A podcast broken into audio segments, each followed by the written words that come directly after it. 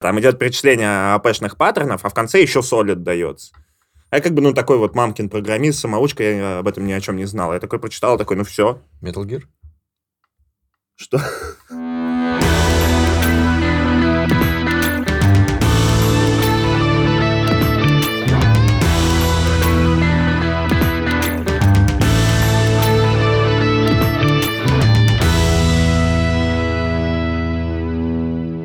Вообще, кстати, кстати, вот мне всегда казалось странным писать код специально по-другому, чтобы его было легче тестировать.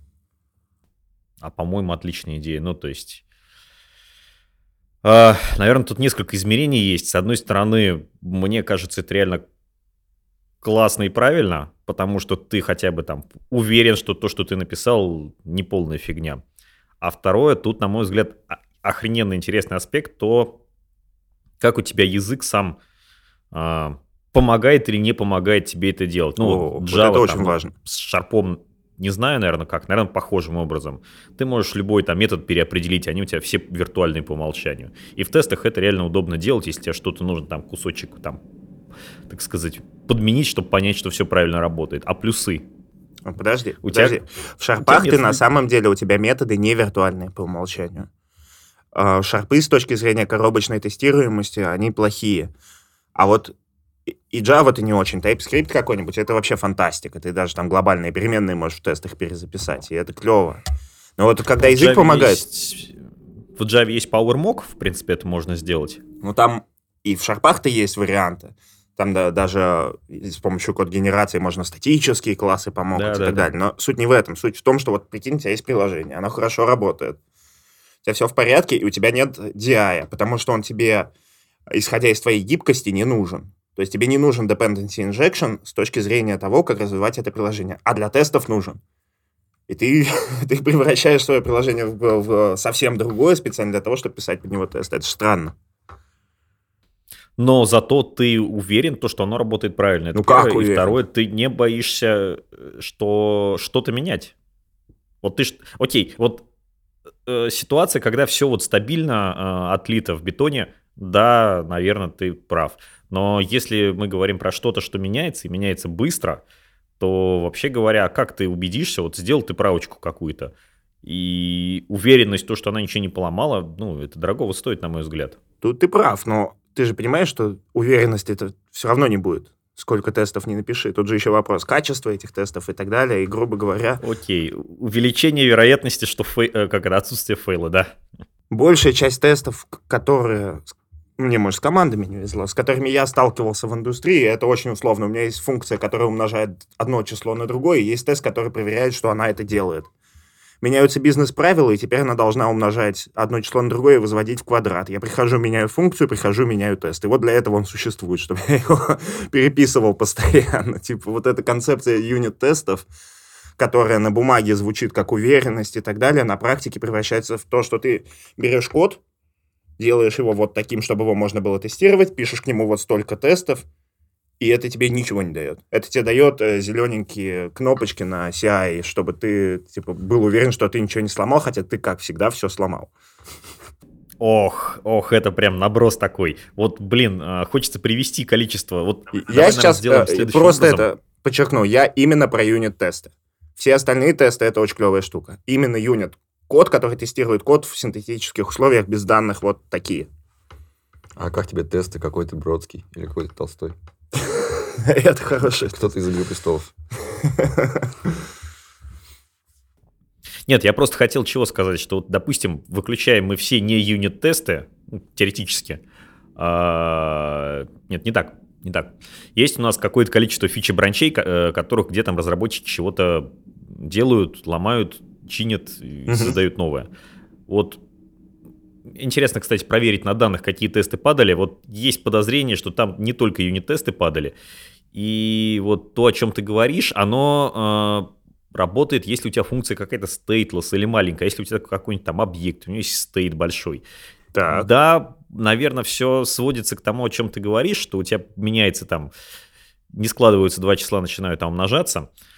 Но вот из-за вот а, дополнительного стейта, который есть у тебя в объекте, оно становится уже нифига не так очевидно, где и чего править, где какие кон- кон- э, контракты Ну так такие и же так штуки далее. не юнитом, по идее, надо тестировать. Если у тебя есть состояние и так далее, тебе бы хорошо сделать интеграционный тест, реальные данные нальют и так далее. Тут мы в, тер- э, а, в терминологии ударяемся, что такое юнит и что такое э, интеграционные. Э, интеграционные там на каком уровне. А второе, ты пи- написал э, как это, новый совершенно код. У тебя нет еще продуктовых данных, чтобы там его Мгм. протестировать. Ну и да, плохие тесты, лучше их отсутствие, поэтому ну, я как-то предпочитаю писать тесты, когда пишу код. А синглтон это виски?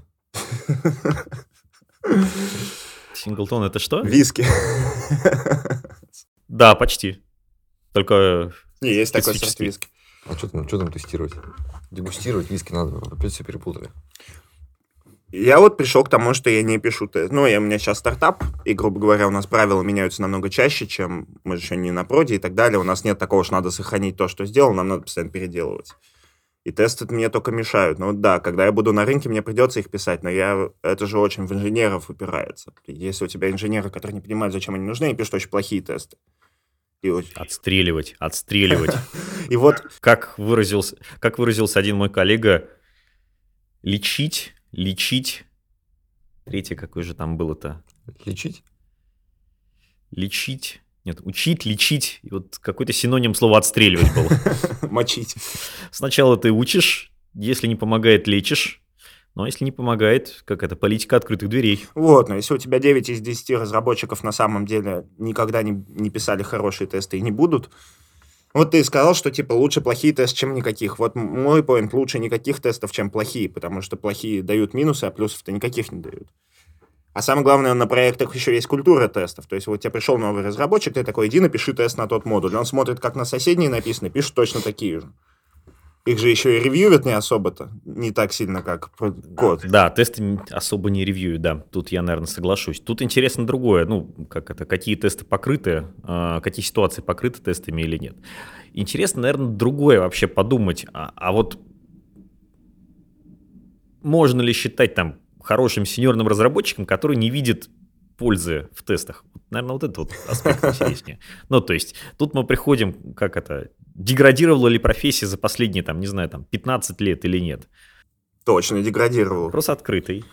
Мы превратились Но тесты стали... из э, элитной спартанской гвардии в регулярную армию из ополчения. Это, конечно, деградировало. Когда тебе Ну, в общем, в каком смысле, да. в большом бизнесе нужна там тысяча разработчиков, чтобы верстать кучу одинаковых форм, и они просто нужны. Тебе на самом деле совсем не важно, как они понимают тесты, тебе нужны формы. И вот это вот сделан поток специальный, и ты заваливаешь мясом, у тебя куча тестировщиков, итераций, плюс мы научились, мы всех убедили, что огромная куча багов это так и должно быть специально поэтому, потому что очень потребности возросли, и ты не можешь получить 100% хороших инженеров. Ну, Вот так, да. Мы точно деградировали, Да. но это нормально. Мне кажется, Ну, то есть, как это, ты хочешь сказать, что среднее оно где-то, оно сильно упало, видимо, там. потому что стало очень много типовых простых задач и так далее. А ты опять насмотрелся документалок исторических? Да. Да? Что? Ну, просто... Слушай, мне понравилось сравнение. Мне понравилось сравнение. Ты так сказал, типа, мы из спартанской гвардии превратились в армию из ополчения. Да, ну и, кстати, Сходу так. Если мы обратимся к истории, мы вспомним, что афинские ополченцы накостыляли идеальной спартанской гвардии, потому что их просто было больше. И если ты возьмешь там 10 топовых разработчиков, а я найму миллион фронтендеров, то вот мой миллион сделает больше, лучше бизнес, чем твои топовые разработчики. Но встает вопрос, а если нужно сделать что-нибудь там, геймченджер, сделать что-то классное, небольшое, ну, то есть, как это, вспомним, как это, а я тут сейчас вот сходу вспомню Келли Джонсона такого, потом расскажу, кто это такой. А, У него было там 12, по правил менеджмента Келли Джонсона, и одно из них было примерно следующее, что жесточайшим образом ограничивайте людей, которые работают над проектом. Жесточайшим. Прямо. В смысле ограничивать? Чем меньше людей, тем меньше кост на А. коммуникацию. Все просто А, достаточно. количество людей, А, я понял. Количество, да. И теперь, кто такой Келли Джонсон? Это человек, который сделал э, такие самолеты, как У-2, например, и СР-71 э, американские. Вот если кто знает, в каком там году, 60 каком-то году сбили Пауэрса, он летел на самолете У-2 над территорией, так сказать, СССР. Он летел на самолете У-2, сделанном Келли Джонсоном. Это человек, который там гений авиастроения. И вот у него была такая отдел в Lockheed Martin, наверное, правильно назвать, Ага. называющийся Skunkworks, который занимался вот такими вот странными, э, необычными самолетами, которые там, ну, фиг два вот такой армии огромной сделаешь. И вот одно из правил Келли Джонсона – жесточайшим образом ограничивайте людей, э, количество людей, которые работают над проектом. Я бы, как это, я, наверное, скорее прислушивался, прислушивался бы к господину Келли Джонсону. Но это если ты делаешь думаю, самолет. А если ты А делаешь в чём календарик на разница? сайте?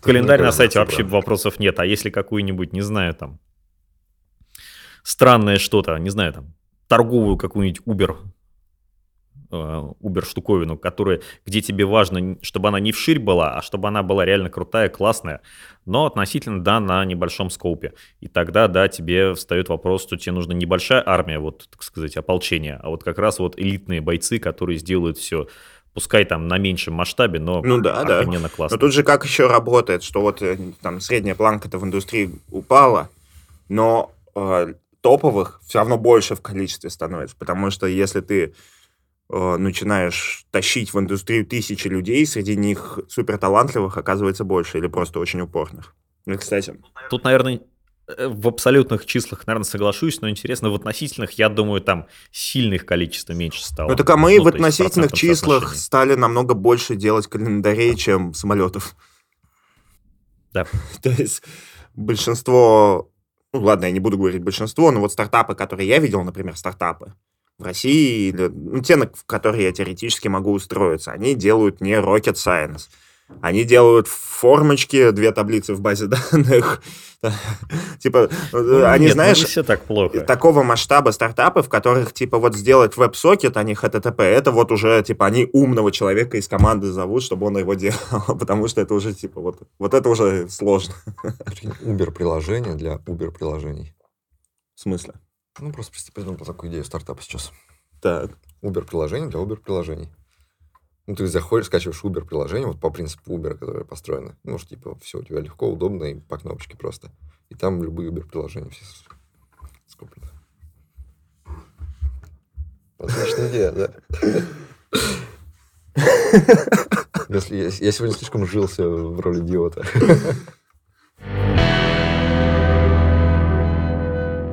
Тёма не понимает, почему Enterprise это офигенно. Мы все время об этом спорим.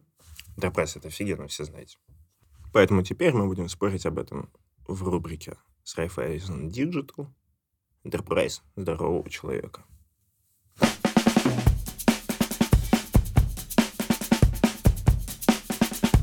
Знаешь, мне что всегда казалось, что все программисты становятся программистами, потому что они хотят делать игры. Вот мечтают, пока учатся, ну, начинают учиться для того, чтобы написать свою игру. Я однажды брал интервью одного разраба, который всю жизнь был программистом в геймдеве. Всю жизнь. И он, его зовут в другие индустрии, а он не уходит, ему нравится в геймдеве. Но он говорит, нанимать в геймдев сложно, потому что классные ребята работают в банках. И ты их зовешь из банка, они такие, нет. И он мне, типа, это мотивировал тем, что, ну, там бабло, у нас бабла нет такого. Ну, то есть, э, что же вы за продажные сволочи такие? То есть, мечтал всю жизнь делать игры. Я такой, как только поманили баблом, сразу, ну, я пойду заработать бабло. Но не может же быть, чтобы в банке было что-то еще другое, кроме бабла. Ну, во-первых, мне кажется, это его личный стереотип, потому что я как чувак, который ищет работу, Мгм. ну, типа, одинаково. Одинаково. Платят в геймдеве, в банках, в э, Яндексе. Не знаю, везде одинаково, в среднем. То есть нет такого, что вот у этой ветви индустрии больше денег, а у этой меньше. И смысл тогда ему ходить из геймдева там же круче. А, Потому что не круче. Потому что В смысле не круче? в прямом... Что может быть круче, чем делать игры? Ну, дело... Круто решать, какая игра будет, и всем управлять и так далее. А работать программистом в геймдев-компании не круто. Ну, одинаково. То есть это не отличается от того. Нет там больше крутости, чем работать в банке или, я не знаю, в каком-нибудь фин- финтех-стартапе. Ну и как бы ты объяснил, зачем они тогда уходят обратно в банк?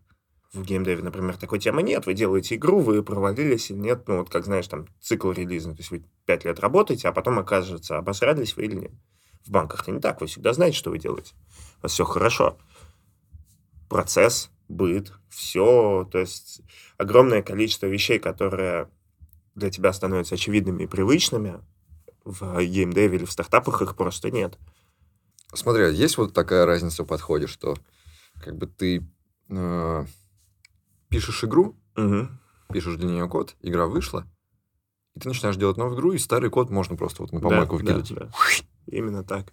А в банке ты начинаешь писать, и твой код как бы должен просуществовать там десяток лет, то и больше. Ну, в каком-то виде. Он, понятно, Это- что перерабатывается, но вы его не выкидываете там, да. Я просто не понимаю, чё, э, что из этого хорошо, что плохо. По-моему, нормально написать кучу всего, и потом выкинуть, начать заново. Для меня психологически это немыслимо. Ну, то есть, смотри, я работал в большой компании, я написал, скажем, файл с кодом, его весь переработать, туда придут, перепишут там первые пять строк, потом вторые, и так далее, и так далее, и так далее. Но это все будет основано на моем коде, его никто никогда не выкинет нахрен, весь код, что я написал, начнет делать с нуля. Мгм. И то есть, и даже через 15 лет эта система будет отчасти моей. Писать код, который точно вот мы сейчас напишем, он выйдет на рынок, и все, и мы никогда его не будем дорабатывать, а будем делать новые, для меня немыслимая штука. А, Геймдев — это, ну, типа, игры. Это Мгм. не настоящая штука, не настоящий процесс, он вымышленный, и он описывается костылями. Понимаешь? Ну, Ну, то есть он не исходит из логики. Вот тебя персонаж идет по коридору, мгм. и на него что-то падает только здесь. Это не, не часть механики всей игры. Надо вот здесь взять и написать код, где конкретно в этом месте на него что-то упало. Ты берешь, идешь код и такой if user x равно равно там, 500, а user y равно равно 800, то там э, зарейзить ивент. А, а прикол в том, что типа в банке ты похожую систему, ты бы всегда сказал, так, нам нужна вот такая, такой механизм, такой сервис, который там, когда кто-то где-то оказывается, что-то происходит. И ты всегда пишешь системно. А здесь ты пишешь не системно, потому что здесь у тебя на самом деле задача не построить хорошую систему, а выпустить игру, где на пользователя именно в этом месте шваркнется там. Так а почему это ключ? с мукой. Почему? Это же, это же так легко. Это же такая простая, понятная задача. Написать такой код, где в одном месте на игрока что-то свалится, чем писать механизмище. Потому что для этого не надо быть хорошим программистом, понимаешь?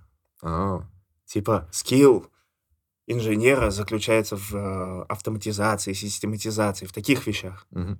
Потому что геймдевному разрабу среднестатистическому притащишь вот этот кейс, а через месяц притащишь что еще и там, он все еще не пойдет делать систему, он пойдет и в другом месте напишет. Ну, потому Понимаешь? что там систему не придумаешь. Потому что Придумаешь. слишком Ну, непредсказуемый. придумаешь, ну, движки же есть, есть движки под специальные игры, но они... То есть понятно, что и они строят системы, и мы говнокодим по конкретному месту, но именно вектор М. То есть, что enterprise разработчик скорее подумает в сторону системы, а геймдевный скорее в сторону костыля. И, и это еще от тебя лично зависит. Ты же можешь прийти в геймдев и сам писать э, системы всегда, а не костыли. Но культура вокруг, люди вокруг тебя будут писать костыли. В банке, когда любой чувак из твоей команды написал костыль неоправданно, ты придешь и скажешь, смотри, что делает. И, и там это важно. То есть ты там сможешь продать менеджменту мысль, что ты берешь кучу говна Мгм. и будешь ее переделывать в хорошую систему. Они это знают, потому что у них это окупается. У игры это не окупается. Ну, наверное, да. И это супер значимо, что тебе свои программистские амбиции ты реализовываешь, делая системы, а не костыли. Костыль реально, вот Джун пойдет и тоже напишет, что на него не Джун, стажер. Мгм. Человек, который, блин, вчера пер- закончил читать свою книгу по программированию, справиться с задачей, сделать, чтобы мешок упал на персонажа. Сделать механику, чтобы где угодно мы написали условия простое, и он упал, стажер не справится. А у нас, у разрабов, есть амбиции. Мы хотим хорошо делать то, зачем мы нужны. По-хорошему, в геймдеве вообще программистов быть не должно. То есть получается так, что это ты хочешь писать игры, пока ты не знаешь, что такое программирование, да? Да, да, Потому что тебе на самом деле хочется не программировать, а поиграть в игру, которую ты мечтаешь. да, да, именно. Да. Я делал игры только одним способом. В редакторах карт. Когда я научился писать код, я не стал делать игры, Да. потому что Да, Покупаю, покупаю. Книги, по которым я учился писать код, учили меня вообще не тому, что надо делать, когда ты делаешь игры.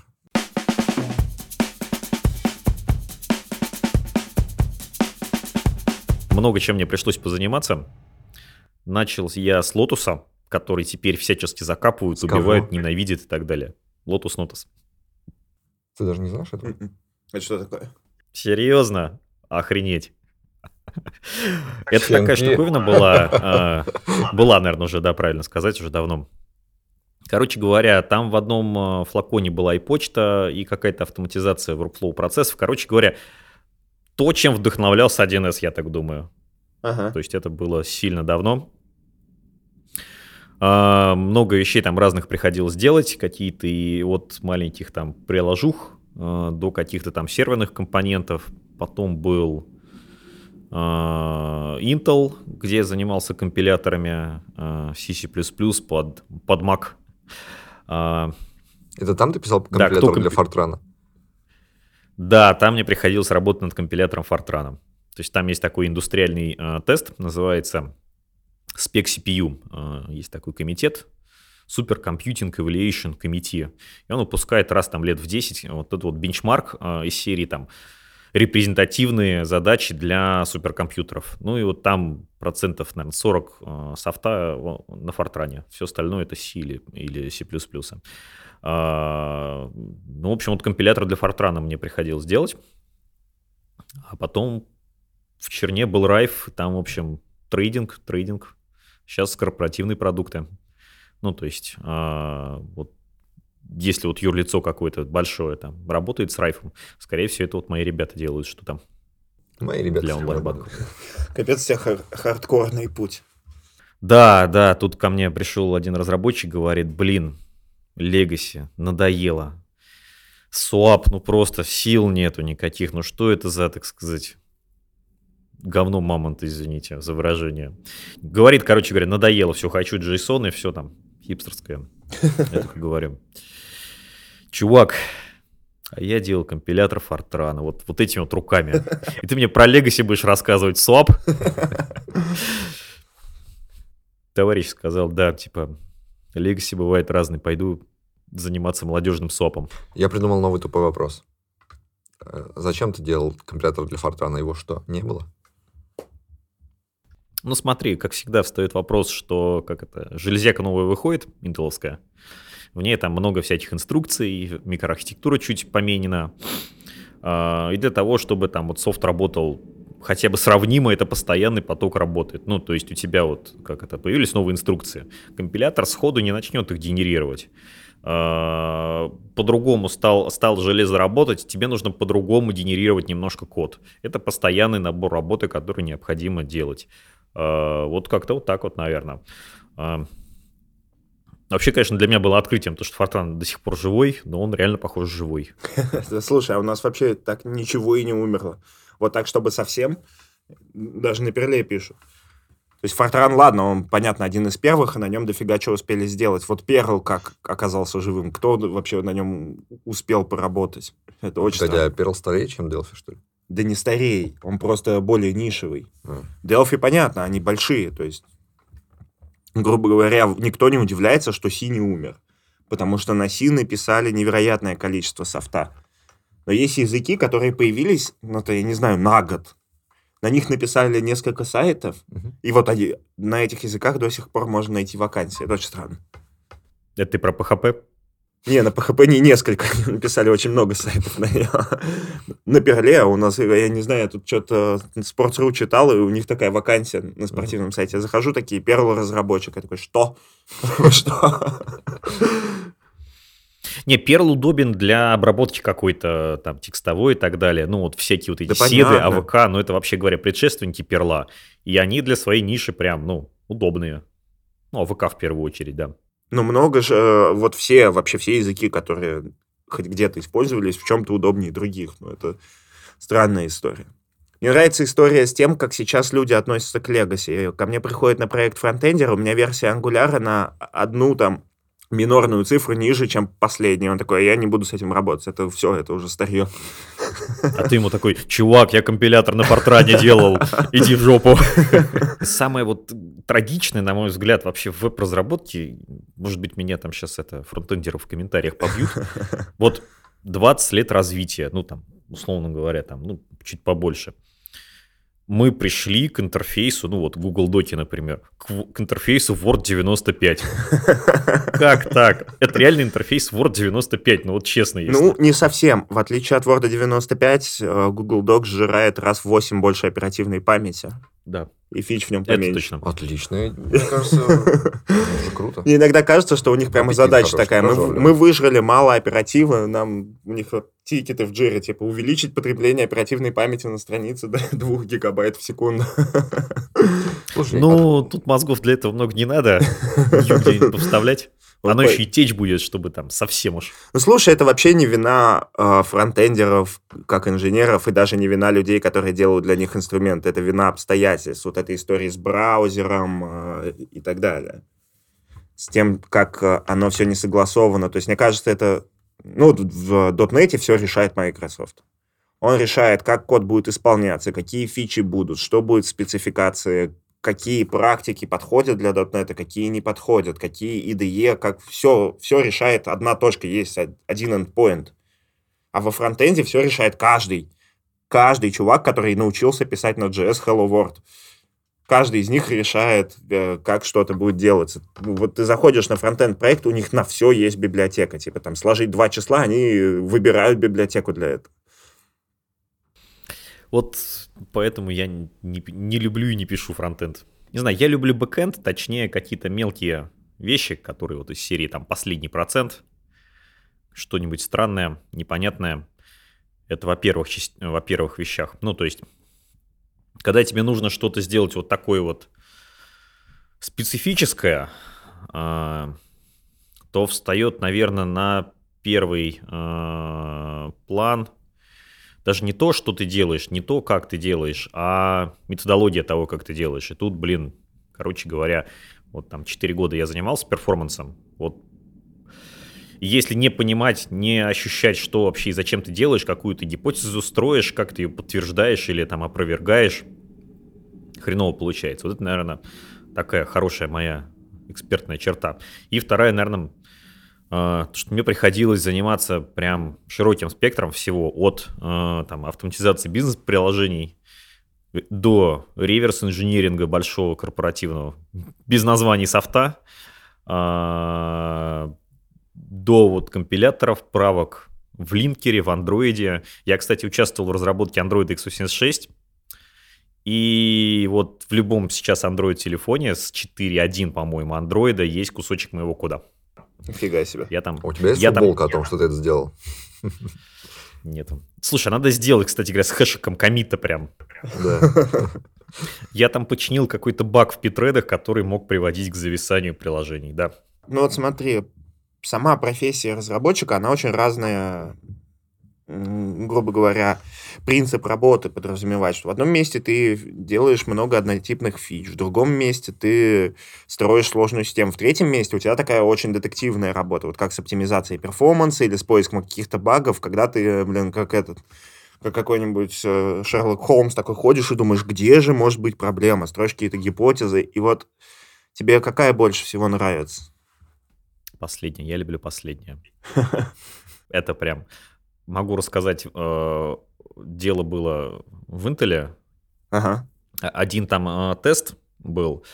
По-моему, он считал поток через направленный граф. Ну, какая-то вот такая э, численная задачка. И проблема какая была? Циферки не сходились. Ну, то есть должен быть там x, а там на выходе получилось там на пару процентов больше, чем должно было быть. А, И вот, ну, э, в компиляторе обычно бывают штуки такие, когда ты вот э, любую фазу трансформации можешь выключить и посмотреть, как работает без нее дальше. И там а, э, решение, к решению этой проблемы приводило к тому, а, нет, не так, А, чтобы починить эту проблему, нужно было использовать не обычные 64-битные регистры для плавающих чисел, а использовать в древние 80-битные Extended Double регистры, которые неожиданно есть в x86. Да. Офигеть. Extended Double обычно это тип назывался. И вот если ты делаешь на Extended даблях, э, то у тебя получалось число, какое нужно. Но проблема-то объективно не, в этом была, скорее всего. Недели две я копал, перебрал, по-моему, э, сделал трассу, как вообще весь тест работает, какие там э, есть операции с числами с плавающей точкой, и в итоге нашел ошибку. Ошибка была в самом-самом фронтенде компилятора, на самом-самом начале, в одном месте э, неправильно офсет поле генерировался. И э, условно говоря, стартовые веса выставлялись не единички, а двоечки. И там, видимо, где-то был какой-то локальный такой вот экстремум, который мы второй находили, а должны были найти первый. Из-за того, что стартовые коэффициентики были немного другие, мы другой экстремум находили. Проблема, вообще говоря, ну, в компиляторе диагностировалась как мы теряем точность при преобразовании из 80-битных э, дублей в 64-битные. А проблема изначальная была в том, что сгенерировано неправильный офсет поля, причем в одном только э, в одном месте. Блин, это же Две такой... недели моей жизни я на это вот потратил. Такой кайф, когда вдруг понимаешь, когда ты понял, в чем дело. И мне вот нравится в поиске больших багов вот эта штука, что обычно там работы вот столько, когда ты да, просек, одна строчка. что тебе реально почти ничего писать не надо. Но здесь проблема, вот ты, у меня был там, я месяц копал баг, а он был гигантская система, которая взаимодействует с другой гигантской системой. Там Microsoftская CRM с Outlook, там еще что-то куда-то. Короче, очень его там и воспроизводить было сложно, и все. И ты копаешь, и у тебя вообще ты не уверен, что ты в принципе способен что-то здесь найти. То есть ты вот залогал месяц работы своей, и в любой момент ты можешь стать королем жизни, который понял простейшую проблему, внес строчечку кода и все починил. А может быть, ты будешь сидеть здесь еще два месяца, и они пришлют кого-нибудь поумнее. И вот почему я, к слову говоря, начал про методологии, вот когда вот ты работаешь над такой вот сложной большой проблемой, которую, блин, зарепродюсить-то сложно, очень важно методологически правильно двигаться. Ну, то есть вот, как говорится, два моих вот э, принципа, которым я руководствуюсь, которые мне всегда помогают э, решать такие проблемы. Первый это называется, как это, деление отрезка пополам. Второе, как это, бритва Кама. Э, берем большую систему, выключаем, узнаем половину функциональности, воспроизводится или нет. Ну да, да. воспроизводится, сюда идем. Если поиск. не воспроизводится, ошибка здесь. И очень важно вот как это э, целенаправленно двигаться так. Пускай ты, конечно, может быть не очень быстро, но ты гарантированно придешь к результату. И это вот, на мой взгляд, ну то, что вот эта вот гарантированность, это э, самая важная вещь. Если технически ну, а это очень... возможно. Оно что же не всегда это, так. Это да.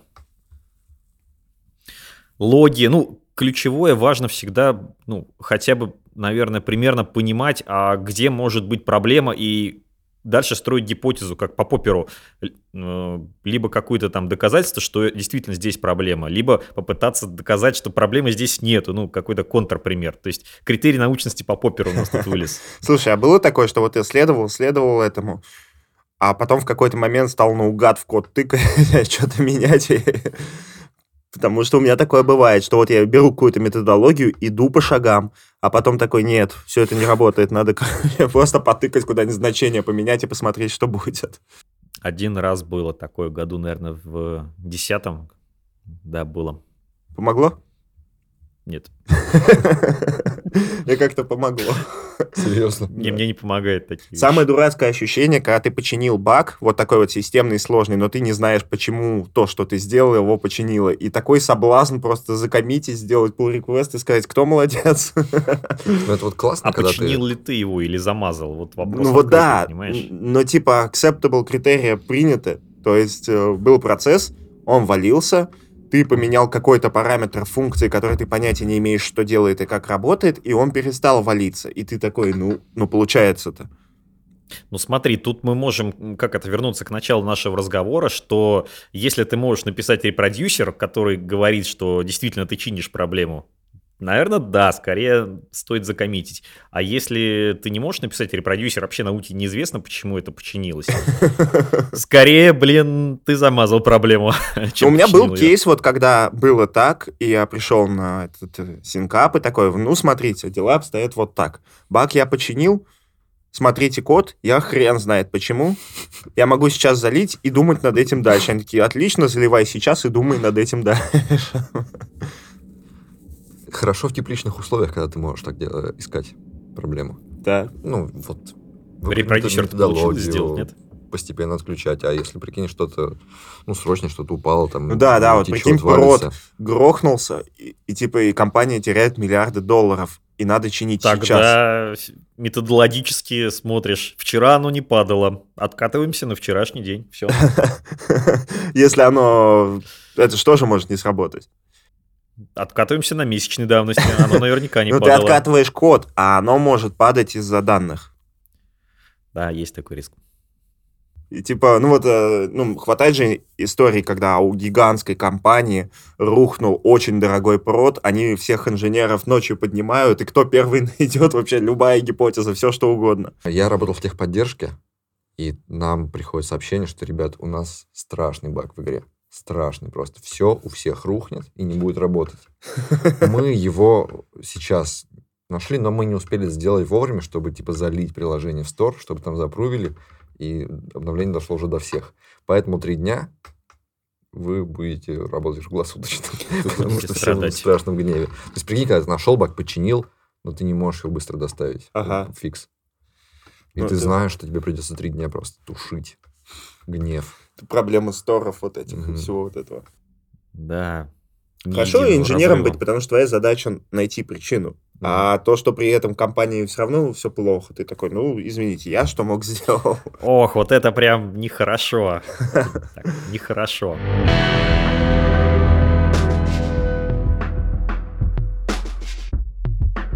Если ты придешь к своей команде, так, просто такой с утра с кружечкой кофе, э, решил зайти напомнить им. Ребят, вообще-то я делал компилятор для Фортрана. Какая будет у них реакция? Они скажут такие, нихера себе. Или такие, «Пф, обычный вторник. Я каждый день по три штуки пишу. Ну, как это? Конечно же, второе. Ну, тогда давай рассказывай, как ты их там насобеседовал себе таких. О, это длительный процесс. Я многих там обхаживал не по одному году из серии. Там один офер сделали, реджекнул. Мгм. Ну, через год попробуем. Я до тебя еще доберусь, да. Да-да-да-да-да. А Одному товарищу, по-моему, третий офер, только на третий раз он согласился. Надеюсь, не жалеет. В основном я спрашиваю какие-то вещи такие. Начинается там с общеалгоритмических задач. А, Интересный вопрос, например, от которого там, ну, джуны и регуляры тоже встают в ступор. А, У тебя есть два алгоритма, делают одно и то же. Один с линейной сложностью, второй с логарифмической сложностью. Вопрос. Какой будет работать быстрее? Давай. Ну, А сколько данных? ну, сколько-то там. Фиксированное число. Так, так. А, да, с линейной, с линейной. А почему? Потому что логарифмическая, чем больше данных, тем дольше. А линейное тоже?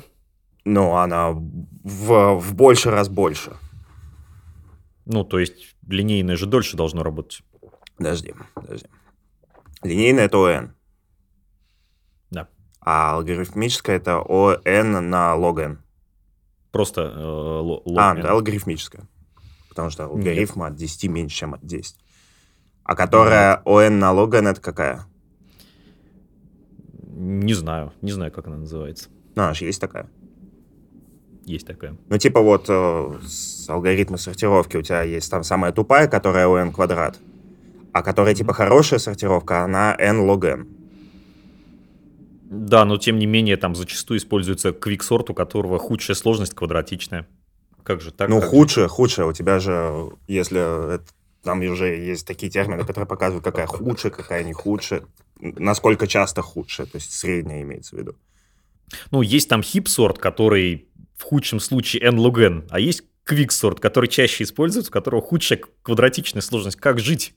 Вот смотри, Почему вот так? э, ты спросил меня, я ответил неверно, а ответил неверно почему? Потому что я неправильно помнил, какой n, э, ну, какая сложность, э, каким термином обозначается. Я не помнил, что логарифмическая это просто n. Но правильный ответ это линейная. Ну, или как это? Вообще говоря, правильный ответ здесь любая. Потому что... Потому что у тебя есть константа, про которую все что-то забывают. Так, э, объясняй. Давай, смотри, простой пример. На, на это, на, а, на кошках, как говорится. У тебя есть массивчик. Так. А, тебе нужно найти, э, нужно проверить, есть ли в этом массиве нужный элемент. Мгм. У тебя есть два варианта. Либо линейный поиск, просто идешь по ним, вот так вот. Так. либо би- бинарный, допустим, данные отсортированы. Мгм. Ты вот идешь, прыгаешь, делишь отрезок пополам. И ирония это заключается в том, что на маленьких массивах линейный поиск будет быстрее. Так. И поэтому я тебя сразу спросил, сколько данных. Ну, как вопрос, вообще говоря, там некорректно, недостаточно корректно поставлен. То есть, вообще говоря, просто из алгоритмической сложности сказать, что же будет работать быстрее, нельзя. Да, поэтому я спросил, сколько данных. Ты сказал, типа, это не важно. Я такой, ну, значит, ты хочешь э, именно просто. Не, я сказал фиксированное значение какое-то реальное. Я не говорил Да про если их миллиард. Если их там миллиард, то у тебя логарифмическое быстрее будет. Да, ну как, а у меня их мало. Но, но ты не сказал мало. А я сказал фиксированное число. Все, Ну, все, тебя, миллиард фиксировал. тебя не взяли, успокойся. Нет тебе, Да я даже не бэкэндер. нет тебе какого оффера. И не джавист. Все, реджектнули. Короче говоря, ну, в общем, вот первый вопрос такой, ну, может быть, в каком-то смысле провокационный. э, говорит, у тебя есть два алгоритма с, раз- с разной алгоритмической сложностью. Какой будет работать быстрее? И вообще говоря, ответа на него нет, потому что ну, про константу ничего не было сказано. И вот как я, вот я сказал, на примере привел, э, на конкретном наборе данных алгоритм с худшей алгоритмической сложностью может работать быстрее, потому что у него меньше константа. Вот, вот первое, как это... Первый такой вопрос как, э, из серии, насколько ты вообще понимаешь, о чем вот, ну, термин алгоритмическая сложность. Так. Так, это, в общем, первый вопрос. Мгм. Это только начало. А, Да, вообще ничего такое. Да, ну, да, ну иногда бывает, я задаю еще какие-то такие философско такие философского плана а, вопросы из серии. Так, сейчас заспойлерю свои вопросы, все будут отвечать теперь правильно. Заодно. А, эм, Из серии REST концепция и SOAP. Все почему-то, опять же, забывают то, что REST вообще не равно ни разу э, HTTP. REST — это концепция про то, что ты хранишь стейт не внутри самого сервиса. А SWAP — это протокол. И это вообще несравнимые вещи. Мгм. Ну, то есть э, народ обычно там начинает сразу там говорить, что HTTP и SWAP это примерно одинаково. Ну, короче, они На что... понимают вопрос как сравнение протоколов, хотя REST, он про другое. Да. Он про Да. подход э, работы с протоколом и вот Мгм. это все. Еще интересный там момент, какой иногда спрашиваю из серии. Вот есть там RESTful сервис, которого там на вход RESTful что-то. Есть э, сервис SOAP. Ну, в широком смысле этого слова. Какой проще масштабировать? Правильный ответ, ну, как это, первый, потому что там стейта нет. SOAP все-таки подразумевает, ну, это такой, ну, будем честно говорить, это RPC все-таки скорее. А RPC подразумевает, что там стейт есть. Ну и суапный сервис вообще без пол-литра там масштабировать там, ну, сложно, короче говоря. А stateful, ну что они, stateless, берешь их там 10-100 штук, сколько хочешь, вширь масштабируй. Ну вот смотри, Поэтому вот вот. эти вопросы, а что ты ищешь ты в, а, Я бы сказал, получается, что РПЦ делать, но не буду. в, в инженерии? Ты ищешь а, вот этот кругозор Я ищу компьютер. Я ищу пони- типочек. Понимание, ну, то есть, как оно работает. То есть, вот, э, ну, вот возвращаясь к первому вопросу про алгоритмическую сложность. Мало просто уметь там, ну, по алгоритму смотреть алгоритмическую сложность, э, анализировать ее, сравнивать. Важно ее уметь применять. И просто в лоб применять, ну, вот как вот алгоритмическая сложность, алгоритмическая сложность. Вот я показал, что иногда оно приводит к тому, что, ну, это ошибка. Это первое. Если говорить про второй вопрос, ну, опять же, а, я не хочу сказать кругозор какой-то, но вообще понимание, что ты и как делаешь, и почему это именно так. Почему stateless сервис масштабировать проще, чем stateful. Ну, не все это сходу вот так, между нами говоря, понимают, почему stateless э, берешь их сколько хочешь, клонируешь, клонируешь, они работают. Но это тоже, кстати, вот даже если понимаешь, это не так просто объяснить. Тут же еще вопрос, что это идет собеседование и так далее. И да и с алгоритмами. Вот смотри, ты не напомнишь мне, какая сложность а, получения элемента из хэшмапы? Константная Ну, в константная. среднем. Мгм. В терминах О сколько? О1? В смысле? У один, да. А разве там же есть фигня, что у тебя вот коллизии, не коллизии, они в это не вписываются. У тебя все равно получается константа. Ну, э, как это, средний вариант, да, это константа. Понятно, что он не учитывает коллизии, это первое. А Там еще худший? много разных всяких Что еще раз? А худший? Худший? А это зависит, наверное, уже от способа разрешения коллизий, наверное. Тут, наверное, вот такой вопрос. Ну, то есть, когда ты в бакете делаешь просто односвязанный список, это, ну, один из возможных способов, там, ресолва э, коллизий. Ты можешь делать, там, не знаю, деревья, в конце концов, если у тебя там элементы сравнимы. Ты можешь делать, там, открытую адресацию, когда у тебя просто вот один такой шматочек памяти, и ты вот как-то вот там диапазоны этого вот массива, это у тебя такие вот бакеты а, ну, у каждого способа есть какие-то там свои трейдофы. Ну да, и смотри, вот у тебя прямо в коде конкретно, у тебя, короче, список там на три элемента. И угу. тебе на самом деле наплевать, какая структура данных там будет, потому что они все одинаково будут да. работать на трех элементах. Да. А в теории, Такое если бы их был бывает. миллион, надо было бы брать хэшмапу, когда берешь по ключу. Ну, потому что быстрее будет на миллионе. Угу. Но почти любой разработчик, который знает про алгоритмическую сложность, и на три элемента тоже все равно возьмет хэшмапу, а не связанный список. И это же разумно. Ну, в общем, да. Ну, и вот ты спрашиваешь про алгоритмическую сложность, понимает ли он там, типа, что на маленьких данных тебе пофигу, угу. а зачем ему это понимать? То есть это же не так важно. Затем, что когда понадобится это сделать, чтобы он понимал, что ему нужно сделать. Вот, наверное, вот так вот. То есть смотри, э, я не спорю, что потенциально там можно сделать что-то менее крутыми людьми, да. Но если ты хочешь получить что-то охрененно классное, если ты хочешь получить что-то, ну, какой-то генезис, короче говоря, какой-то прорыв, э, да, приходится вот людей нанимать самых классных, которые ты только можешь найти. Ну и вспомним там того же, блин, господина Спольски, хотя это знаменитое там и без него знаменитый подход из серии «Нанимайте отличников, если наймете там условных хорошистов, ну, у Спольски там A и B, понятно, были рейтинги американские, э, потому что если вы наймете там не лучших, то они наймут еще, еще, еще худших. А, в общем-то, чем, как это, чем лучше людей ты нанимаешь, тем они вот как это и всех остальных подтягивают к этому уровню. Угу.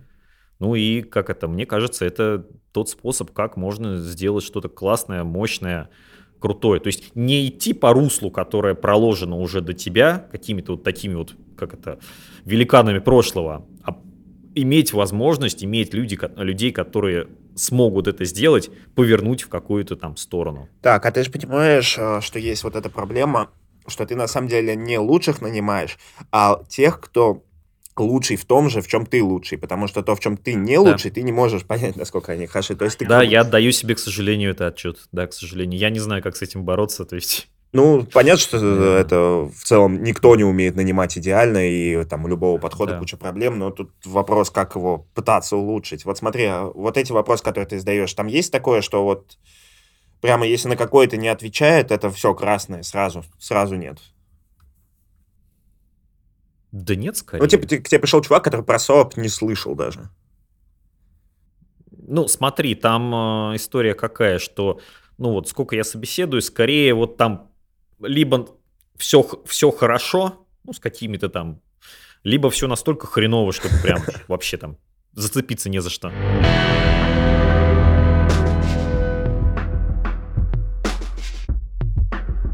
Вот у вас э, забава-то программистская такая, флексить на собеседованиях. В смысле? Ну, вот, знаешь, прийти на такой собес, пройти все эти вопросики, и такой, ну, я не пойду к вам работать. А потом реджикнуть, да, да есть ну, такие. Забава-то вообще. Ну, на самом деле, это не так работает. Это, это не для выпендрежа люди делают. Обычно мы ходим на собеседование, которое немножко выше нас, угу. ну, которое, типа, Мало кто устраивается на работу, которая хуже предыдущей. Обычно ищут лучше. А одинаковых не бывает. И ты приходишь и проходишь сложный хардкорный собес. Угу. И тебе делают в крутую компанию. Делают офер, и ты сразу такой, ну, я, значит, очень хорош, надо по поискать по рынку еще раз. Я достаточно хорош здесь, то, может быть, я еще и лучше, чем я думаю.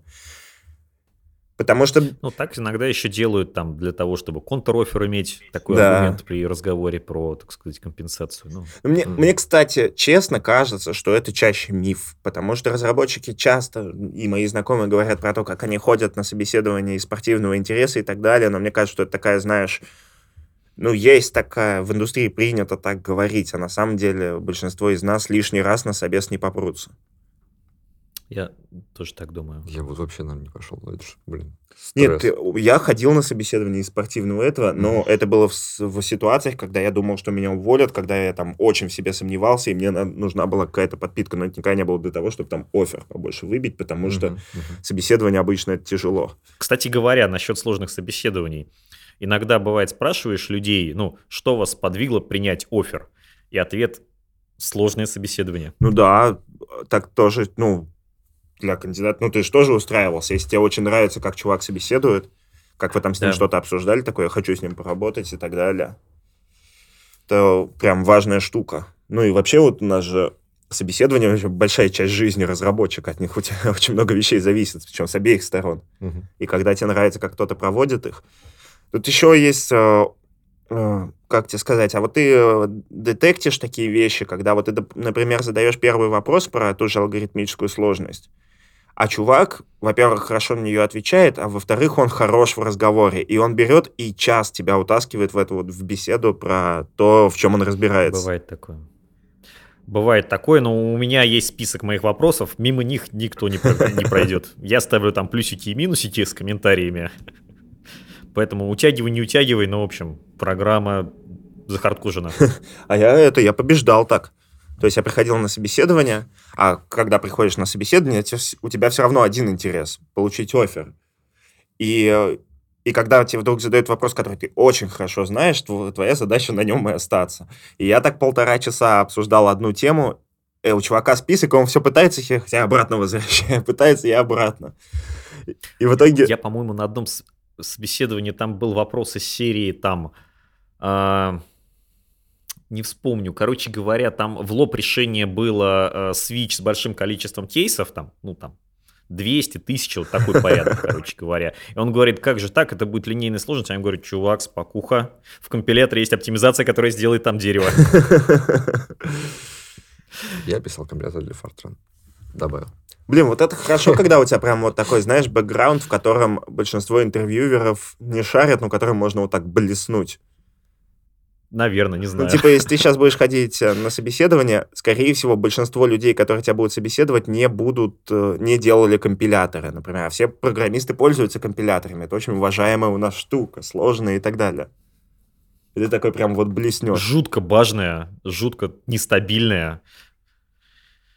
Ну, наверное, есть такой эффект, да. э, К сожалению или к счастью, ну, не знаю. Но мне на самом деле кажется, что вот там вообще такие околосистемные вещи, как вот работает софт, как э, он взаимодействует с операционной системой, блин, охрененно интересная штука, их охрененно сложная, важная и так далее. Ну вот, почему у тебя там ты можешь скомпилировать приложуху с флажком минус статик, и получить условный там гошный исполняемый файл, который прям здоровый, но зато исполняется без всего. И в противопоставление там обычно какую-нибудь плюсовую программу, которой исполняемый файл будет меньше, но у него зависимости там от э, стандартной библиотеки появляются и так далее. Но вот понимание, почему оно вот по-разному, это, это важно, мне кажется. Ну и как минимум интересно. Да, но мы сейчас, конечно... Что же есть вот сре- верхний срез инженера? Опять я про плюсы. Ну, это плюсы однажды, плюсы навсегда. Ага. Основная масса современных инженеров работают с абстракциями. То есть а, они действительно на работе не мыслят о том, как работает компилятор. Их задача выбрать библиотеку, применить, не скормить мыслит. правильно эти, все правильно отформатировать, разложить по файликам и бахнуть в прод. И как бы я не готов сказать, что они не правы, что они не изучают компиляторы. Да, они правы, но иногда вот при таком подходе, если у тебя система для каких-то там нестандартных условий, то иногда приходит какая-то хрень, и вообще, которую, блин, непонятно, как решать. А, У нас был один, а, одна ошибка, ну как ошибка, перформансная проблема. Иногда софт тормозил там на десятки миллисекунд. Ну, вообще говоря, не очень много. Но там торговля была валютой, поэтому, то есть, ну, даже десятки миллисекунд достаточно много. Офигеть. И оказалось в том, что там неправильно были запущены потоки, которые выжирали все процессорное время, а из-за того, как операционная система там планирует потоки, иногда они, получается, не получали вот этот квант времени. Блин, для человека, который мыслит абстракциями спринга, по-моему, это там сложная проблема. Без шансов, просто без шансов. 10, несколько миллисекунд. Да. Это большая Ну, давай проблема в 50 торговле валютами. миллисекунд. Ну, если тебе надо миллион операций за секунду провернуть, а на каждой из них у тебя вот так, Да. то это bottleneck. Скорее, там не, э, не миллион операций, а тебе очень важно, то есть время от того, как ты начал, до того, как ты закончил. То есть операций, в общем-то, там число абсолютно небольшое, но у тебя вот этот вот таргет есть по latency, сколько оно должно, за сколько оно выполняться, да. Тут еще вот про разработчиков и Я же тоже работал в обычных командах обычных разработчиков. Вот, э, ну, у нас, правда, не Spring, а .NET. И я сейчас это понимаю, тогда я об этом просто не знал. Когда у нас были какие-то проблемы с перформансом, мы же его даже измерять не умели. То есть мы, типа, мы не знали, что... О, это мы сейчас тут надолго застрянем про Я просто- как мерить. Про... Ну, я тебе расскажу, потому, потому что у истории был хэппи-энд. Мы не умели мерить перформанс. Мы там какими-то инструментами студии что-то померили, какие-то циклы позапускали у себя на девелоперских машинах в дебаге. Ничего не нашли.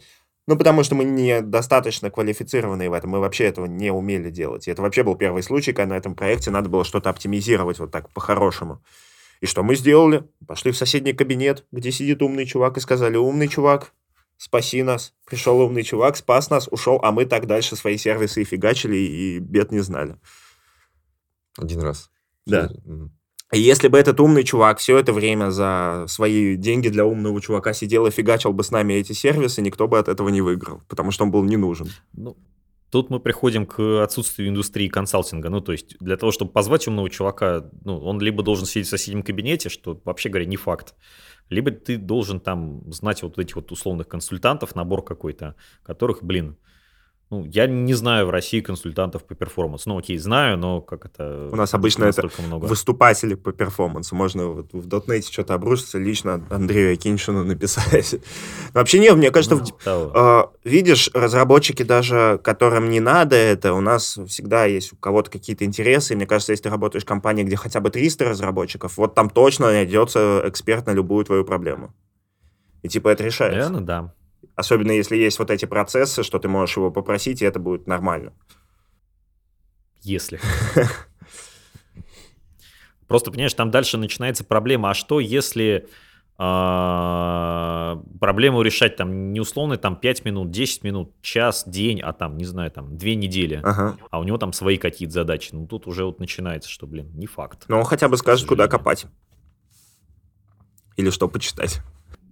Принты расставить тоже помогает всегда. Но вообще это... Господи, блин, зачем я этом подкасте? Ну чего ты вот со мной? Зачем я живу вообще?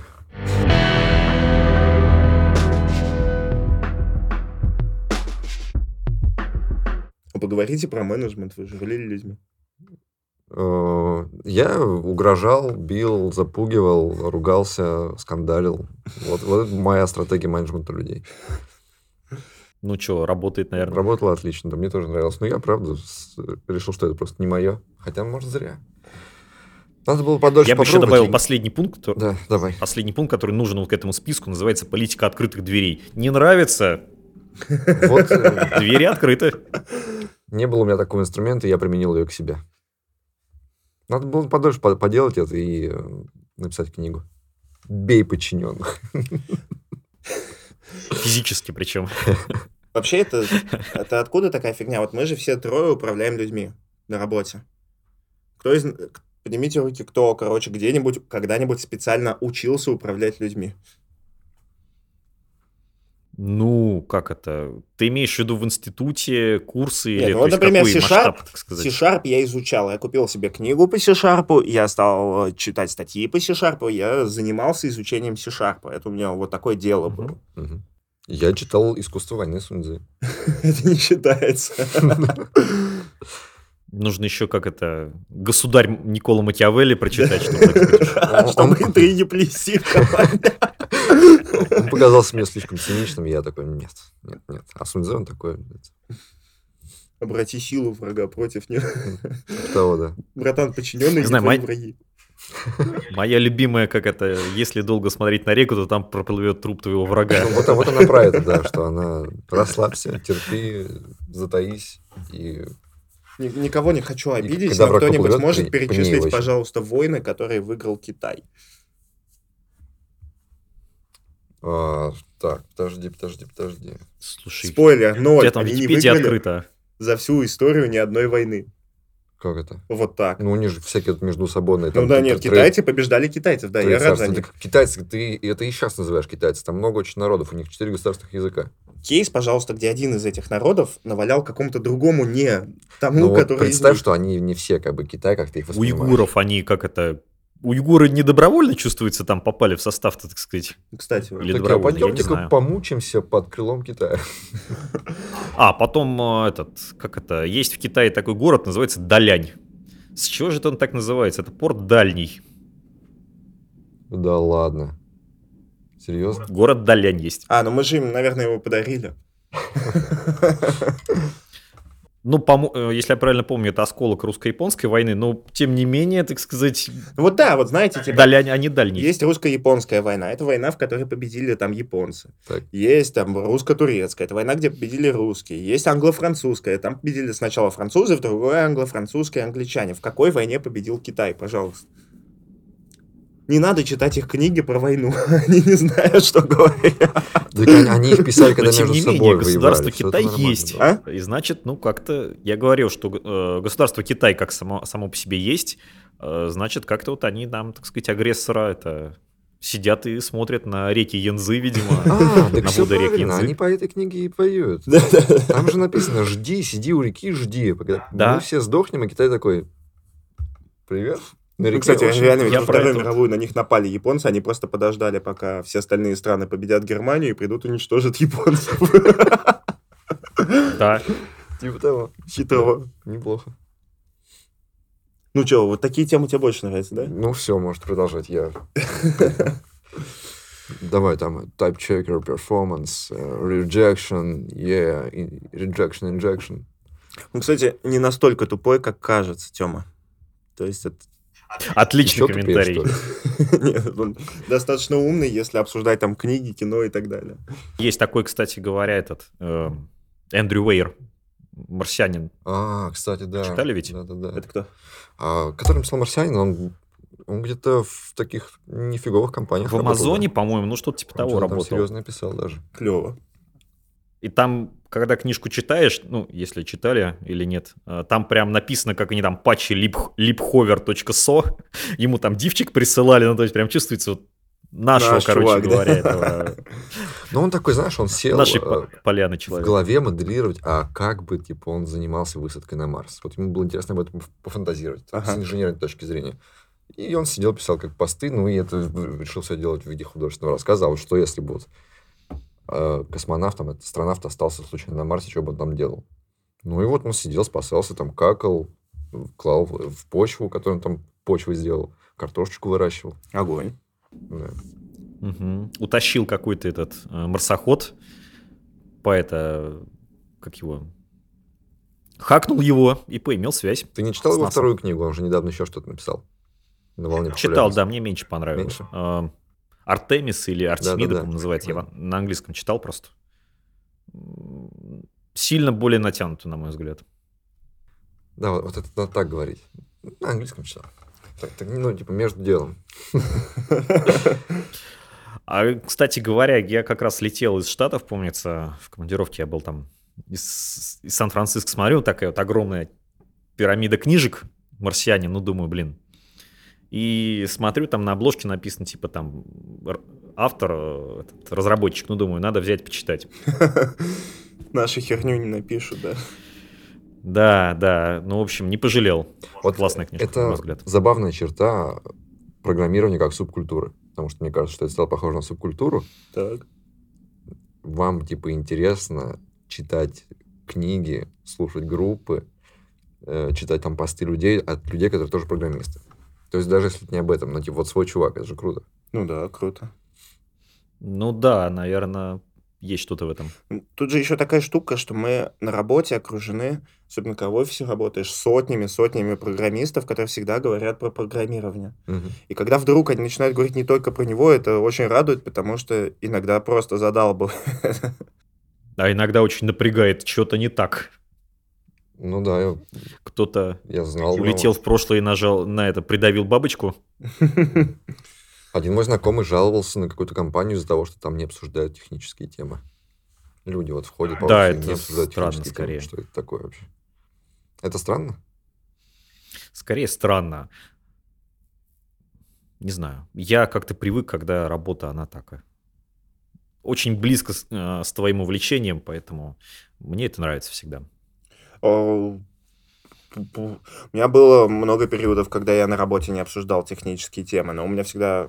У меня много друзей разработчиков, но это не те люди, которые были на работе. Я с друзьями об этом говорил, а с теми, кто на работе, не очень.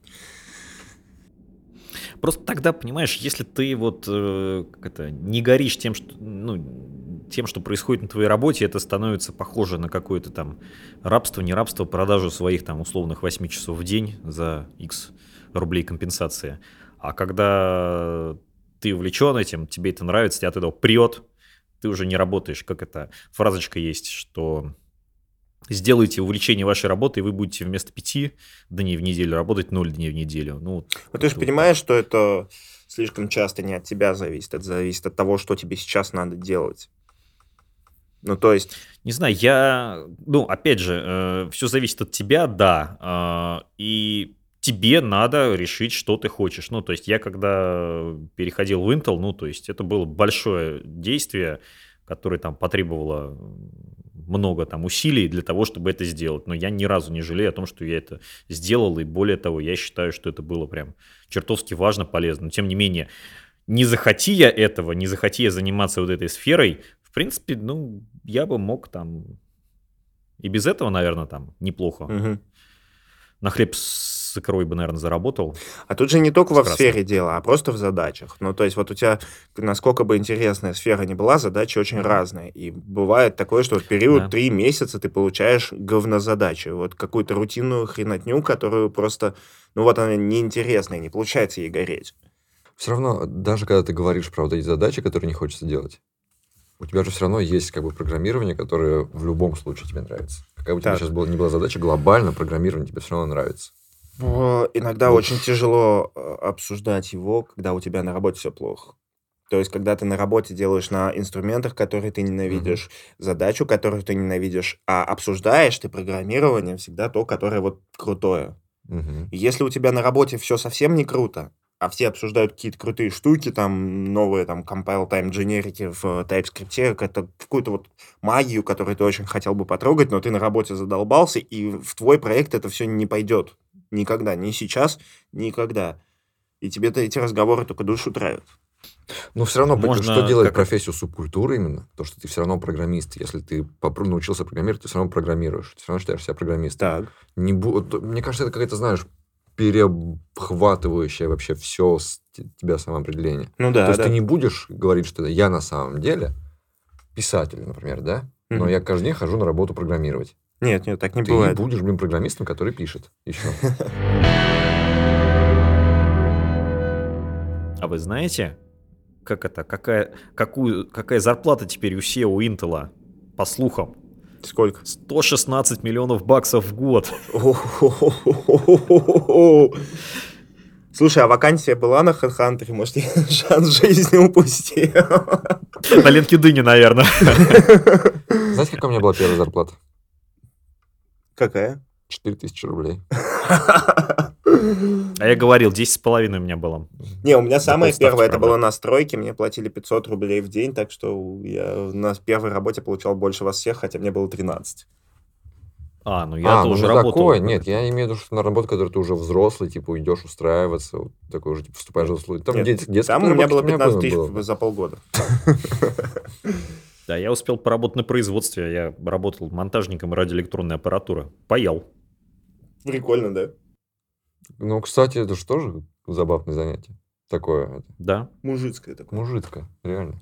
Вот грузовик, грузовик с бревнами повозить и попаять. Я скачал тут игру. а, как она И там наз- паять надо. Нет? Там что-то нет, там, а, я не помню, как называется. В общем, что-то там надо гонять на грузовике. По Мгм. болотищу просто. Вот по Сибири, по болотищу на Урале. Там грузишь бревна, едешь, месишь грязь, я такой сижу. Ебать, я мужик. Просто я сижу такой, у меня... м, Сразу Слушай, у меня, наверное, next level. У меня есть подготовленный внедорожник.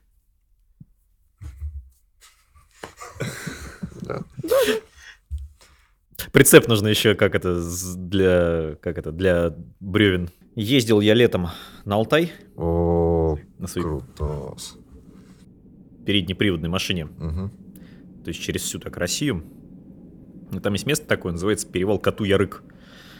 Такой большой-большой спуск, метров, наверное, 800 серпантина. Мгм. Вот вниз-то я спустился, а наверх заехать не смог. Меня тащила буханка наверх. И тут я понял, что, блин, всю жизнь я хотел себе хороший внедорожник. А там грунтовая, что ли, был? То есть не, не то, что хорошая дорога, а фигня какая-то была? Ну да, грунтовый серпантин вниз. Причем такой крутой-крутой прям. Метров 800. Ну и, короче говоря, понял я, блин, всю жизнь, оказывается, хотел внедорожник купить себе. И вот, как это, в августе месяце, после прям приезда, меч- мечта сбылась. После этого там был процесс установки увеличенных колес, железных бамперов и так далее. И вот я на нем э, в в декабре месяце ездил э, на э, эти, Волгоградскую область. Там, оказывается, есть пустыни песчаные. Ну, Вот реально там дюны. А Волгоград где, подожди? Это на юг. А, все, я понял. Да, на юг от Москвы. Точно, это Сталинград. И, короче, короче говоря, ездили вот мы там по пустыням местным, по меловым горам волгоградским. Красота. Холодно, правда. Ну, то есть ночуешь в машине, понятно. Ночевки, наверное, три были там минус 15, минус 17. Ну, прям холодно. А костер зафигачить не Ну. вариант?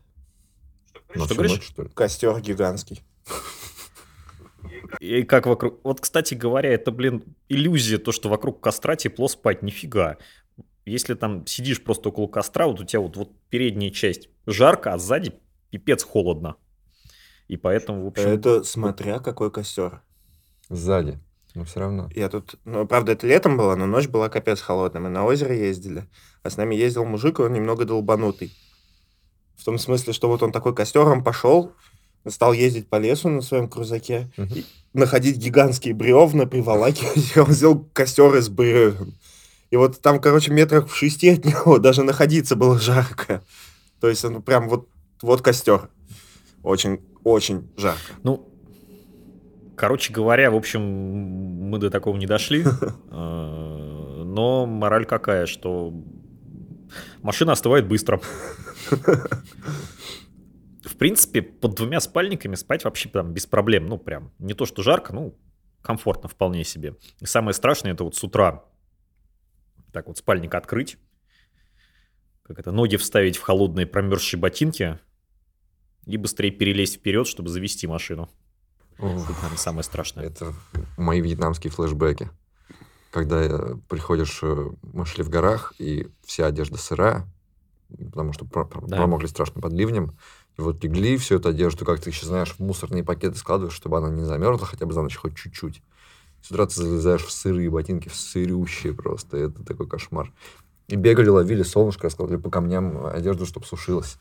Где солнышко вышел, туда сразу бежать класть. Но самое классное во всем этом, что вы оба делали это добровольно. Да, это вообще кайф. Ну, То есть это же клево. Да, клево. Ну, вообще, блин, еще бы не Не, авто- внедорожник, когда ты застрял на огромном серпантине. Автомобильные путешествия, вообще говоря, там супер комфортно. Первое, там у тебя всегда есть тепло. Машину завел, ну, тепло. Второе, ты можешь взять такие вещи, про которые в обычном подходе, походе ты прям не думаешь. Гриль, например. У меня гриль с собой на газу, который работает. И, в общем, можно что-нибудь там пожарить. Ну, стейки не стейки, конечно, но, в принципе, можно и стейки с собой возить. Блин, ну оно в голове так звучит вот прямо супер романтично и комфортно куда-то поехать на машине в большой поход. Вот. Да, потом машина завязнет и приходится Да. лопатой. Оно же все на деталях-то превращается. Я ездил через всю Россию в Анапу, но я ездил с детьми. Через всю Россию. Это, это- Через ну, всю как бы через всю Россию. эту Россию белых людей. которые- Король преувеличений просто. Сколько? Там дофигища же, 24 Да-да. часа за рулем. Ну, вот давай, представь карту, где Россия, Да там не Россия, там Сибирь. а вот за это сейчас могут, знаешь... ох. Я про европейскую Россию. У нас команда есть и в Омске, в Райфе, так что А вот на Алтай, ты говоришь, ты поехал прямо на машине на Алтай? да, ну не на внедорожнике, на предыдущей, на моей. Да, прям вот я через всю Россию проехал. Вот это называется через всю Россию, братан. Через всю Россию Сколько там ехать? Сибирь. Неделю? Не, 4 дня до Барнаула у меня вышло. Ну, Всего в 4 раза дольше, чем у меня. Потому Фи- что я не спал. Сколько... Ты, ты от- откуда ехал? От Москвы?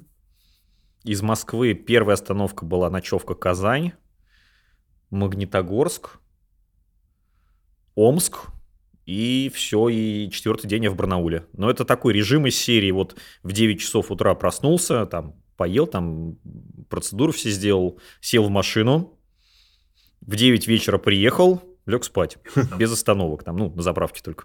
Нифига себе. подо- Я один, если что, ездил без, как это, без семьи. Поэтому такой режим может быть, а, конечно. Я с семьей ехал прямо сутки, там- вообще не, не сменяясь. Потому что у нас был план, что мы будем меняться с женой. Сзади два ребенка. И получилось так, что жена не могла меня менять, потому что она все время сидела с детьми и уставала так же сильно, как и я. И это все не имело смысла. И просто вот сутки за рулем это кошмарно. Я просто ехал до Ханты-Мансийска тоже на машине. И это было 5 дней. Но он же даже, по-моему, ближе. Вот тоже так же Казань, э, Челябинск и где-то, по-моему, еще что-то. Ну, в общем, там было 5 дней, по-моему. Ну, вероятно, просто как это, ну, до Омска, ну, до Барнаула Серега относительно нормальная дорога. Быстро ехал. Ну, прилично. В рамках, так сказать, законодательных ограничений. Да, там- да, да, да, Ну, Там как же ограничения? Чуть превысил, чуть доплатил. То есть там так либеральненько. А там вообще говоря, там едешь где-нибудь в районе Омска, степь, вот идеально ровная поверхность, ну, какие-то группки там деревьев чувствуются, там болота какие-то, и ничего. Да. Прям едешь, едешь, ну, вот полоса туда, полоса обратно, и все. Хорошо ведь это, вот э, я очень люблю, мне сильно далеко ездить не приходится, но когда мне куда-то одному надо ехать час, это прямо кайф. Это, это очень много можно подумать о чем-то, так наедине с собой побыть. Есть такое, да, медитативное Ага. такое состояние. Это, знаешь, наверное, на YouTube есть популярные эти slow motion, когда там съемка, не знаю, там из кабины электровоза какого-нибудь, который через швейцарские Альпы идет, или там через, ну, из сноса ледокола, например. Ну, в каком смысле, наверное, да, что-то похожее такое. Ну, Здесь даже еще получше, потому что еще машину чувствуешь и как-то и что-то там делаешь. Музыку можно Фуру послушать. обгоняешь. У меня мечта поедет на доме на колесах путешествовать. Ну, ты не знаешь. В Норвегию, прям круто. Да, куда-нибудь туда. В Норвегии что хорошая там инфраструктура для всего этого есть. То есть там и стоянки для кемперов есть, и там ты там ну, при, приехал на этот, в кемпинг, у тебя там электричество подключил, воду, э, Так, подожди, ты так говоришь, как будто ты ездил. Да, я ездил в Норвегию. На доме на колесах. Не совсем, на машине. Но просто видно по количеству, сколько там домов на колесах, и где там видно там из серии знаки, из серии парковка для кемперов. Ну, то есть там с инфрой прям очень круто чувствуется. Да, такая вообще не наша история. А так Норвегии рекомендую, когда будет открыто прям. Оно того стоит. Почему вообще это нравится? Вот, типа, куда-то далеко поехать или там в горы пойти? Нет, я, я знаю, что это клево. Это именно нравится. Почему? Не знаю, мне кажется, важный аспект, то, что ты меняешь какую-то обстановку, ну и там, когда ты там, особенно в пешем походе, две недели думаешь только там о том, чтобы там не слишком промочить штаны, слэш кофту, и, блин, как бы не навернуться с этого камня и не переломать все кости, переключаешься от работы, наверное, немного. Братан, мы Я думаю, в этом в душе секрет. все кочевники и исследователи. А чего же я тогда в армии такой несчастный был, раз мы такие все Потому что романтики в душе? Ты был в армии, Я был в армии, да. Лох. Да, лох. первый разработчик, который был в армии. Это мой козырь на собеседованиях. Они такие, господи, он настолько тупой, что не смог уйти с армии. Он значит, он и от нас никуда не уйдет, потому что его больше никто не возьмет. Ну так вот, никакого вот этого вот счастья от того, что я в душе кочевник, в армии я не испытывал. Я не радовался, что у меня сырая форма, что Погоди, я... где ты там в армии кочевал и исследовал, скажи Я мне, пожалуйста? патрулировал, мне говорили, Патрулировал? Ну, вот это у дома походить вокруг дома, это что, Нет, нет, нет, кочевничество? там Нет. полигон. Кочевничество, это ты идешь в место, где ты еще не был. Идешь и преодолеваешь, что ты что-то новое открываешь и чувствуешь, что ты Да, вот преодолевание препятствий, вот это прям. Ну вот с преодолеванием там Важная было, вещь. да. Я преодолевал. Ну, ты же с ностальгией До обеда армию, копаем, а после обеда Ну закапываем. да, да, вот в таком духе. А если не, не, не выкопаешь, то бу- будут проблемы. Короче, сходи в поход, тебе там понравится больше, чем в армии. Это стопудово. Мне кажется, я слишком Да. низменный для этого. Я пойду в поход и буду там напиваться. Для того, чтобы напиться в походе, тебе нужно тащить это. А это уже, поверь мне, Вот я тоже поэтому себе внедорожник Тяжело. подбираю. Но, да, алкоголя влезает потенциально туда больше.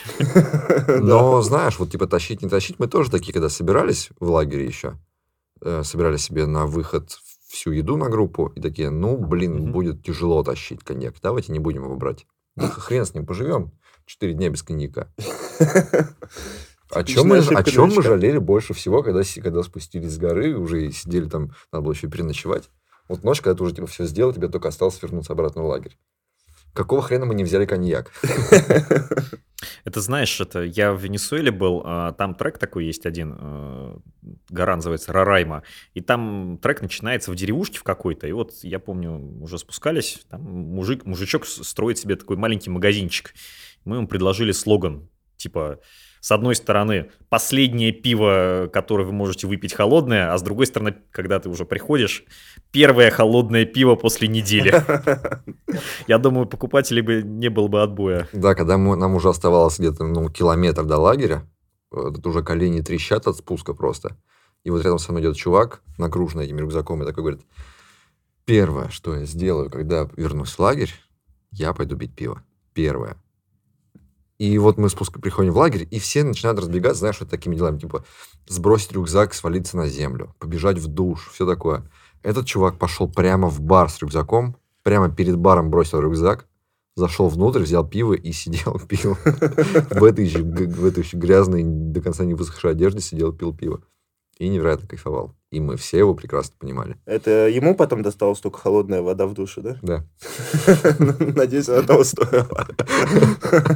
Стоило, стоило. Есть Я у меня думаю, один да. знакомый, он как-то выдал замечательную фразу, что из серии «Народ, чего вы паритесь там из серии? Промокнут ботинки, не промокнут». Промокнут, поэтому первое, что нужно делать с утра, найти большую лужу и намочить их. Потом не париться. Я надеюсь, вы там так код не пишете с таким подходом. Будет баги, не будет. Будут. Да. Поэтому давайте сразу все сломаем. Так, у меня все в голове крутится. Вот внедорожник, ночью холодно спать, а он же большой, в него же, по идее, можно докупить э, гигантский аккумулятор, кинуть его в багажник и обогреватель какой-нибудь сообразить. Да ты чего? Это уж не спортивно. Не спортивно? Не спортивно. Ну да, также с таким же успехом можно приехать в гостиницу. Не, на самом деле... Ну, в общем, да. Спальники же, они, в них невероятно тепло. Они же прямо по температуре есть. Там, например, спальник на минус 20. А как они работают? Просто за счет э, непроницаемости? Ну, какой-то материал там, да, это все сделано так. То есть, прикинь, спальник на минус 20. Ты Да. в него закутался. И, ну, это, конечно, эти минус 20, ты не поспишь на минус 20. Это означает, что ты в минус 20 не умрешь Неплохо. в этом спальнике. Но мерзнуть ты будешь, конечно, как охренеть. Ну вот было у меня вот один там на минус 20 из серии, там, то есть вот такая экстремальная температура, второй серии там на минус 10. Один в другой и прям вообще прям нормально. При Прям том, что в- жарко В машине-то все равно оно там до минуса не опускается. опускается. Успевает? Ну то есть с утра, конечно, она моментом остывает, с утра просыпаешься, на, на стеклах изнутри эти, ну, узоры от, М. А сколько Ледяные. на улице было? ну, минус 15, минус 17, не знаю. Я сколько просто было. замечаю, что у меня не всегда, типа, этот, ну, какая-нибудь газировка замерзает в тачке, не всегда успевает за ночь. Может, машина Там теплая? есть другой... М? Там есть другой эффект, насколько я знаю, не знаю, как он называется правильно, что если вот там, условно говоря, там бутылка с минералкой, если ты ее не трогаешь, она не замерзнет. А если ее вот так тронешь, на YouTube можно найти даже видосы, она прям так начинает там на глазах А, ну замерзать. ты, типа, да, увеличиваешь количество соприкосновения с холодом кусочков воды. Я не знаю, как это правильно называется, но да. Вообще, мне кажется, я понял, в чем здесь история. Это вот как, знаете, Катя, вдруг пришлось пешком э, там много пройти зимой, когда ты был к этому не готов, и вот момент, когда ты входишь в дом, он стоит того, что ты вот час реально шел и, и прямо мерз. То есть, типа, вот это чувство, когда ты спустился с горы, пошел попить Мгм. пиво, вот как бы цель-то искусственная, но она такая важная в тот момент, кажется. Но Не- ты не только. шел туда не ради того, чтобы вернуться за пивом. Ну Понимаешь, да, да, равно. это не было Да, задачей изначально. он Очень крутой все равно. Ну и потом, блин, э, оказаться в природе, это, на самом, это очень просто звучит, чтобы типа посмотреть на природу, да. Но это на самом деле стало для нас такой редкостью уже, Мгм. что это реально какое-то странное, сказочное зрелище. Ты отвык от этого, ты сам не понимаешь, насколько ты уже отвык от природы. Так, секунду, сюда Яндекс Еда не ездит, да? Типа того. То есть ты настолько привык к прямым углам, к бетону, к, к асфальту, к технике, к шуму, что ты такой, особенно если это горы какие-нибудь, особенно если место, Мгм. которое ты вообще еще не видел другого климата, ты просто, твою мать, да жить-то прикольно. Ну вот, блин, вспоминая Венесуэлу, вот есть там этот «Затерянный мир» Конан Дойля и мультфильм «Вверх», по-моему, называется. Они про реальное место, которое вот на границе Венесуэлы, Бразилии и Гаяны. И вот там вот есть такое место, называется Лапроу де Рарайма, такой нос Рараймы, вот такой Так. вот 800-метровый обрыв, ты стоишь вот на этой точке, и у тебя под ногами облака вот на- об этот нос разбиваются, летя навстречу. Оно, блин, того стоит. Вообще, посмотреть на облака сверху, это круче, чем попить пиво, когда ты вернешься. Реально. Смотря откуда вернулся, Ну, и смотря какое пиво.